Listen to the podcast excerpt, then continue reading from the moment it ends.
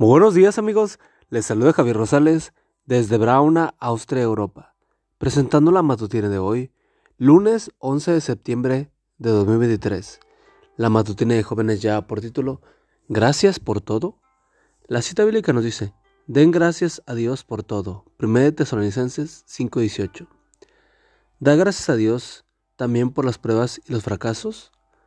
Sé que no es fácil ver cuando la bendición de que tu novia o tu novio haya decidido terminar contigo o de que la enfermedad que impidió participar en el juego final del campeonato. Sin embargo, Dios permite que en ocasiones experimentes pruebas y fracasos porque sabe que al final será una bendición para tu vida. Toma por ejemplo el caso del profeta Daniel. Cada prueba difícil que le tocó enfrentar al final resultó siendo una bendición. De hecho, quizás nunca habríamos sabido de Daniel si no hubiera sido llevado cautivo a Babilonia. ¿Puedes imaginar lo mal que se habrían sentido Daniel y sus tres amigos mientras eran llevados cautivos a una tierra extraña? Por su mente no pasaba la idea de que Dios usaría esa circunstancia como el medio para bendecirlos. Luego enfrentarían otra difícil prueba, comer los alimentos de la dieta babilónica y contaminarse o rechazarlos enfrentarse a la posibilidad de morir por desobedecer el mandato del rey. Ya sabemos que no se contaminaron, pero esta prueba sirvió para que Nabucodonosor los conociera y para colocarlos y para colocar en alto el nombre de Dios.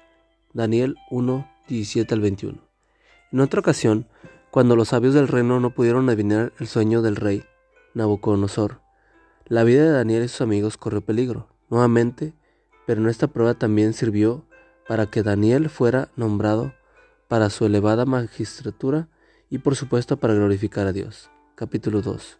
Algo similar ocurrió cuando Ananías, Misael y Azarías enfrentaban la prueba del horno de fuego. Capítulo 3 y cuando el mismo Daniel fue milagrosamente librado de una muerte segura en el foso de los leones. Capítulo 6. Conclusión. Dios tiene poder para transformar nuestros fracasos en victorias y para convertir nuestra tristeza en gozo. Si has sentido que el fracaso recientemente te golpea, recuerda que Dios tiene el poder para convertir la maldición en bendición. Si una, prueba una puerta se cerró hoy, Dios abrirá otra mañana. Y Dios, hoy, la pareja de tus sueños, te dio la espalda, mañana Dios proveerá una mejor. Si por ser fiel a tus principios perdiste hoy algo valioso, mañana Él te convertirá en triunfador. Esta es una promesa. El que con lágrimas siembra, con regocijo cosechará. Salmo 126.5. Gracias Señor, porque dispones todas las cosas para bien de quienes te aman.